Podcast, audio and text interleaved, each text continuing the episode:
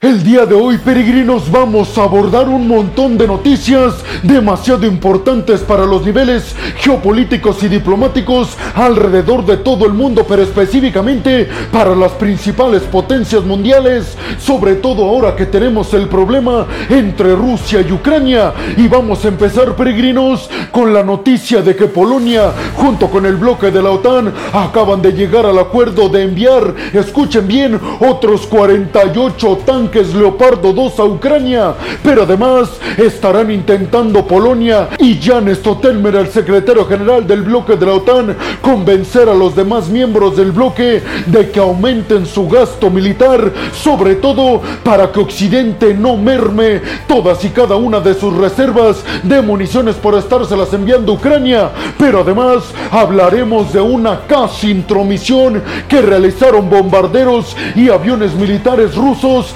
Ahora Estados Unidos casi invadieron, escuchen bien peregrinos, el espacio aéreo de Alaska, pero gracias a la intervención de aviones Raptor estadounidenses, los aviones militares y bombarderos rusos dieron la vuelta y regresaron por donde vinieron. Pero además hablaremos de Bielorrusia porque ya hemos sabido todos peregrinos sobre las hipótesis que tiene Occidente sobre que Bielorrusia próximamente podría estar entrando para ayudar a Rusia en contra de Ucrania, pues precisamente el presidente bielorruso Lukashenko se pronunció al respecto de esta situación. Más adelante les diré qué piensa Lukashenko, si cree que eventualmente Bielorrusia va a poder ayudar a Rusia en contra de Ucrania o no. Pero sobre todo, peregrinos, y una información que tal vez les va a parecer demasiado interesante es que ahora es Taiwán, la isla, quien está asegurando que encontraron un globo espía chino. Más adelante, peregrinos, les tendré todos y cada uno de los detalles de este descubrimiento que hizo Tsai Ing-wen, la líder taiwanesa, y sobre todo lo que le dijo a Estados Unidos pidiéndole ayuda para poder identificar más de estos globos espías chinos que supuestamente están volando por todo el mundo. Además, peregrinos, hablaremos de la visita que realizó Jan Stotelmer, el secretario general del bloque de la OTAN a Turquía, donde se reunió en la capital, Ankara, con el presidente turco Erdogan, en donde hablaron de la posible adhesión próxima de Suecia y Finlandia al bloque de la OTAN. Además, platicaremos también de la visita del presidente de Irán, Ruaishi, a China para reunirse cara a cara con Xi Jinping. Les diré a todos y cada uno de los acuerdos que supuestamente llegaron el gigante asiático e Irán. Y por último, peregrinos, estaremos hablando de Austria y de que posiblemente estarían invitando a rusos para que participen en la cumbre de la OCE el 23 y 24 de febrero, justamente un año después de que diera comienzo a la invasión de Rusia a Ucrania. Estaremos hablando de lo que cree Occidente en torno a que Vladimir Putin pueda continuar como líder de Rusia o si ya algunos oligarcas rusos quieren quitarlo del liderato del Kremlin pues qué me dirían ustedes peregrinos si yo les dijera que al parecer Polonia estaría dispuesta a aumentar tanto su gasto militar y gasto en defensa con respecto a su Producto Interno Bruto que podría estar dándole de forma inmediata más tanques Leopardo 2 a Ucrania independientemente de que los demás aliados occidentales envíen más o no. Pues abróchense los cinturones peregrinos porque en el video del día de hoy precisamente vamos arrancar con esta noticia con relación al envío de más tanques por parte de Polonia a Ucrania, pero además les daré todos los detalles sobre las demás noticias que ya les adelanté hasta estos momentos. Arrancamos, peregrinos. Bienvenidos a un nuevo video de geopolítica en el cual, como ustedes ya saben, les voy a platicar lo más importante que ha acontecido a niveles diplomáticos y geopolíticos alrededor de todo el mundo.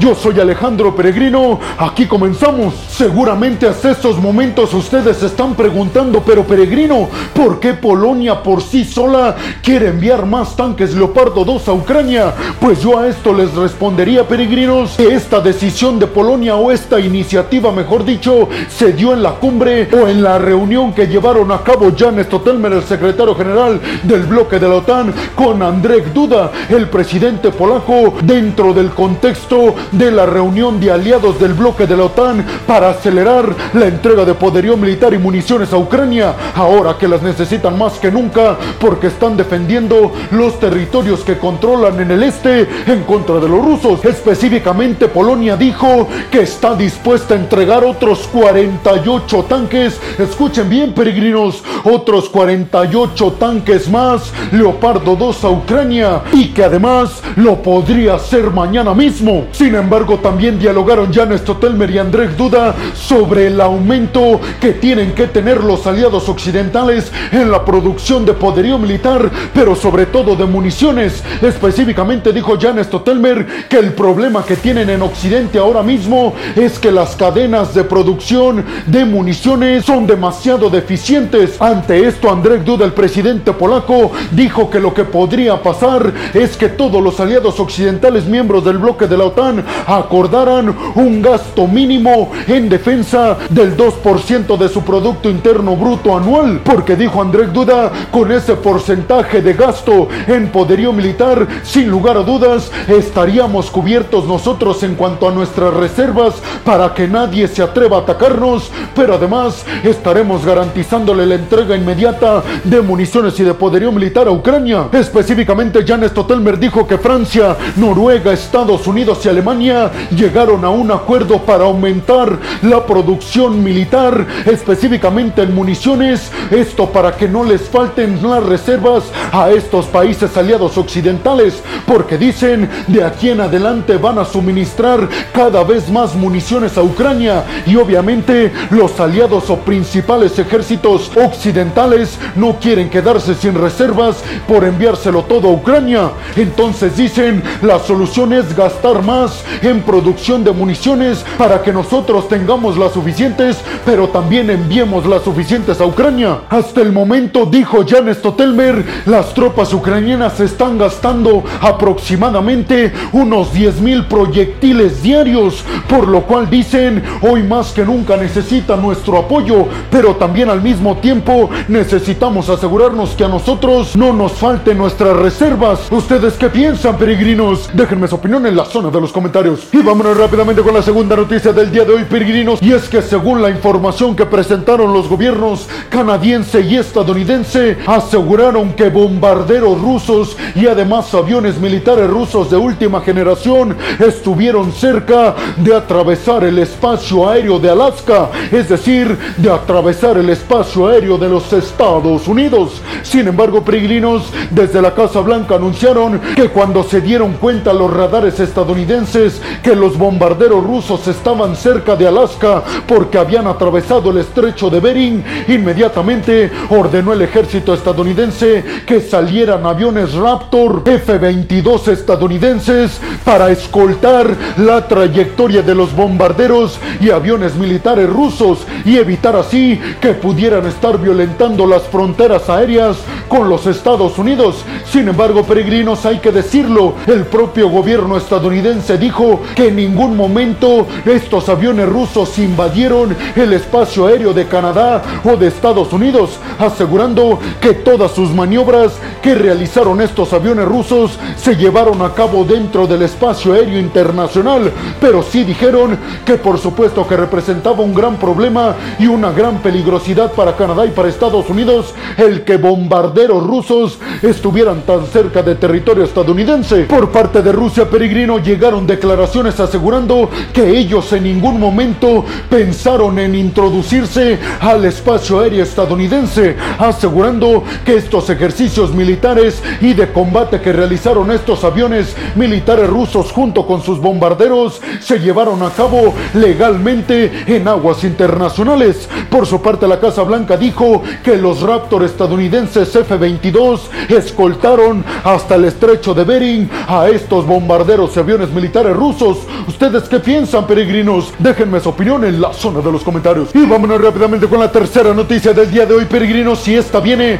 desde Bielorrusia y específicamente de declaraciones que ofreció el presidente bielorruso Lukashenko al respecto de la posibilidad que pudiera existir de que Bielorrusia pudiera estar ayudando a Rusia en contra de Ucrania militarmente, peregrinos. Al respecto, Lukashenko, el presidente bielorruso, aseguró que la única, escuchen bien, peregrinos, que la única forma en la que Bielorrusia Bielorrusia se pensaría en entrar a un conflicto militar, la única manera es que un país los atacara a sus tropas o a su territorio, o en su defecto, que sintiera Bielorrusia y Lukashenko que su soberanía está en juego. Y dijo Lukashenko, en estos momentos eso no lo hemos sentido en ningún momento y además no hemos recibido ningún ataque por parte en este caso de los ucranianos. Recordemos además, peregrinos, que Zelensky hace algunas semanas le propuso a Bielorrusia y a Lukashenko que tanto Bielorrusia como Ucrania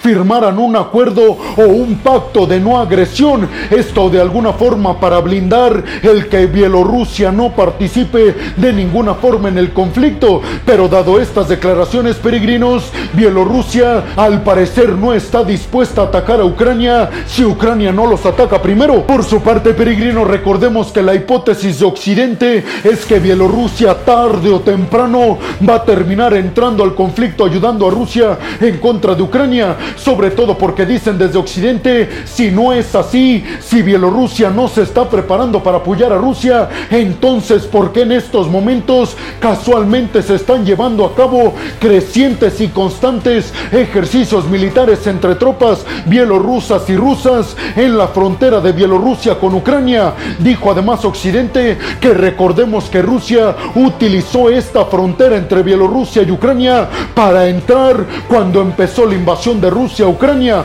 Por lo tanto, dicen desde Occidente que ellos no se van a comer estas palabras y que van a seguir pensando que es inminente que Bielorrusia se está preparando para entrar en el conflicto. Por su parte, Lukashenko dijo que esto Occidente le está utilizando como argumento o como excusa para sancionar a la economía bielorrusa. ¿Ustedes qué piensan, peregrinos? Déjenme su opinión en la zona de los comentarios. Y vámonos rápidamente con la cuarta noticia del día de hoy, peregrinos, que viene ahora desde Taiwán. Y es que como ya les había adelantado al comienzo de este video, peregrinos, las autoridades taiwanesas anunciaron que encontraron derribado un globo espía chino, o que al menos eso pareciera. Sin embargo, dijo Tsai Ing-wen, la líder taiwanesa, que hasta estos momentos no cuentan con la información suficiente para decir si era un globo espía o un globo meteorológico, como argumentan desde el gigante asiático. Pero lo que sí podemos asegurar, peregrinos, es que la isla taiwanesa,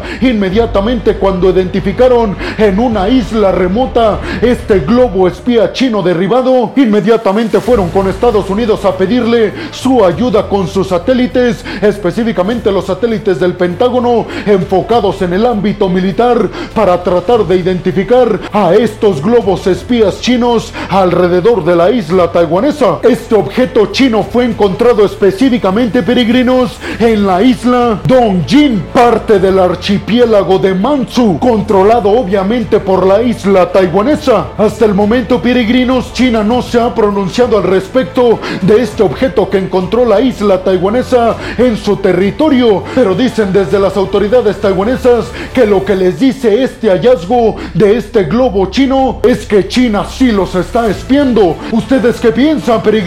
Déjenme su opinión en la zona de los comentarios. Y vámonos rápidamente con la quinta noticia del día de hoy, peregrinos, que tiene que ver con la reunión que se llevó a cabo entre Turquía y la OTAN. Y es que específicamente, peregrinos, después de que finalizara la cumbre de los aliados del bloque de la OTAN en Bruselas, Bélgica, Jan Stotelmer, el secretario general del bloque de la OTAN, aprovechó para tener una reunión cara a cara con el ministro de Asuntos Exteriores turco, en donde dijo Jan Stotelmer en conferencia de prensa justo al lado del ministro de Asuntos Exteriores turco que Turquía debe admitir a Suecia y a Finlandia inmediatamente, que ya se debe de dejar de pretextos y que debe de permitirle a dos países que además son aliados de todos los países occidentales entrar a un grupo defensivo como lo es la OTAN. Dijo Jan Stotelmer, nosotros sabemos que Turquía se siente muy segura en este conflicto entre Rusia y Ucrania porque cuenta con la cobertura del bloque de la OTAN.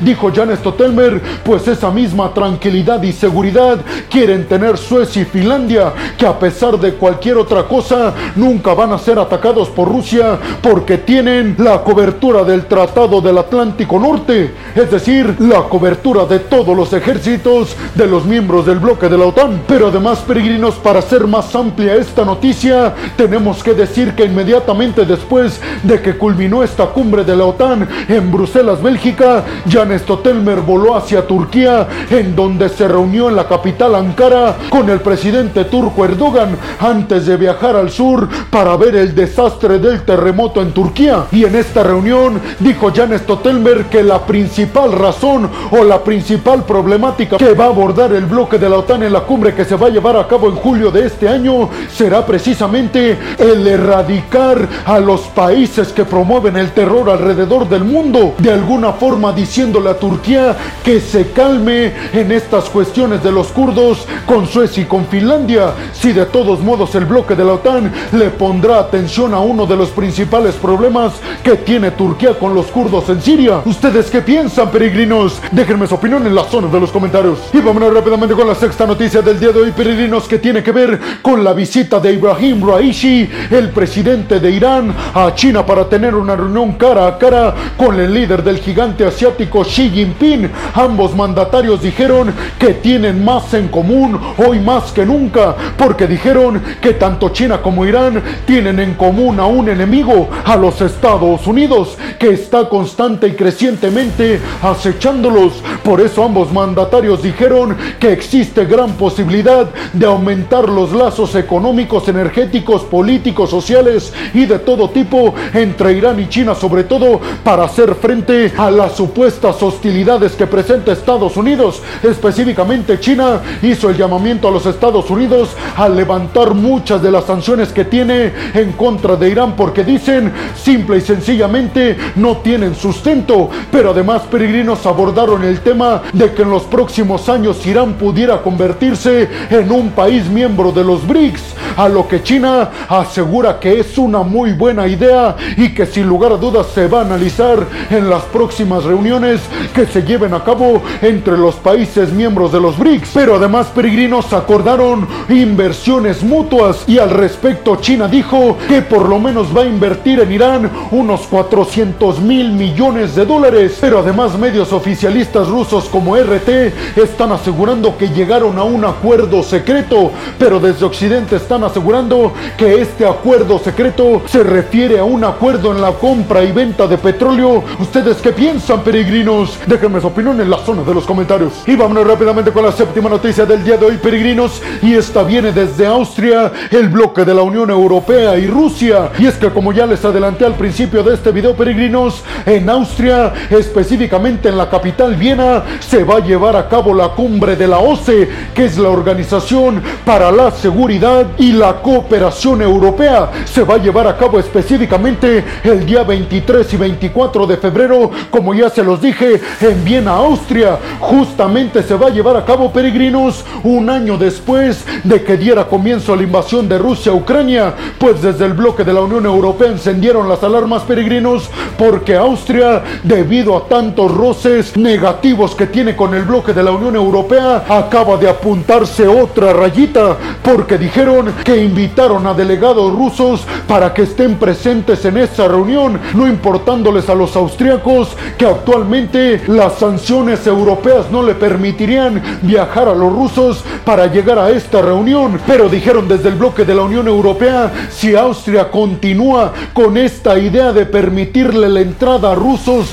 para participar en la cumbre de la OCE, sobre todo a un año de que diera inicio la invasión de Rusia a Ucrania, tendrá consecuencias catastróficas en contra de Austria por parte de la Unión Europea. ¿Ustedes qué piensan, peregrinos? Déjenme su opinión en la zona de los comentarios. Y vámonos rápidamente con la octava y última noticia del día de hoy, peregrinos. Y es que según una nota publicada en Reuters, la agencia de noticias, Vladimir Putin tendría muchos problemas para en los próximos años poder continuar al frente del Kremlin. Específicamente en esta nota revisada en Reuters, citaron a varios funcionarios occidentales asegurando que tienen información de que en Rusia muchos oligarcas están muy preocupados porque se prolongará la guerra entre Rusia y Ucrania, trayendo por ende el agotamiento de recursos, vidas y reputación en Rusia a niveles internacionales. Por eso dicen desde Occidente que algunos oligarcas rusos ya están planeando cómo cambiar a Vladimir Putin. ¿Ustedes creen que Vladimir Putin vaya a sufrir un golpe de estado? Déjenme su opinión en la zona de los comentarios. Y bueno, hemos llegado al final del video del día de hoy, peregrinos. Les quiero agradecer muchísimo todo el apoyo que por parte de todas y de todos ustedes. Además, les recuerdo, peregrinos, que me ayudarían muchísimo compartiendo este video en todas y cada una de sus redes sociales, dejándome su opinión en la zona de los comentarios y además regalándome un like. Pero también, peregrinos, les recuerdo que si están escuchando esto desde Spotify, no se olviden de seguir al podcast. Si están viendo esto en Facebook, no se olviden de seguir y de darle like a la página. Por último, les pediría, peregrinos, que si están viendo esto desde YouTube, además de compartir el video en todas y cada una de sus redes sociales, no olviden suscribirse al canal y activar la campanita para que les lleguen todas y cada una de las notificaciones cuando subo un video nuevo de geopolítica o de otras cuestiones a mi canal. Y como siempre, luego al final de cada video, peregrinos, les quiero agradecer muchísimo todo el apoyo que recibo por parte de todas y de todos ustedes. Sin su apoyo, peregrinos, créanme, sería imposible que yo pudiera seguir dedicándome a lo que más me apasiona en el mundo. Así que muchas, pero muchas gracias, peregrinos. Más por el momento, nos vemos en el siguiente video de Geopolítica. Hasta la próxima.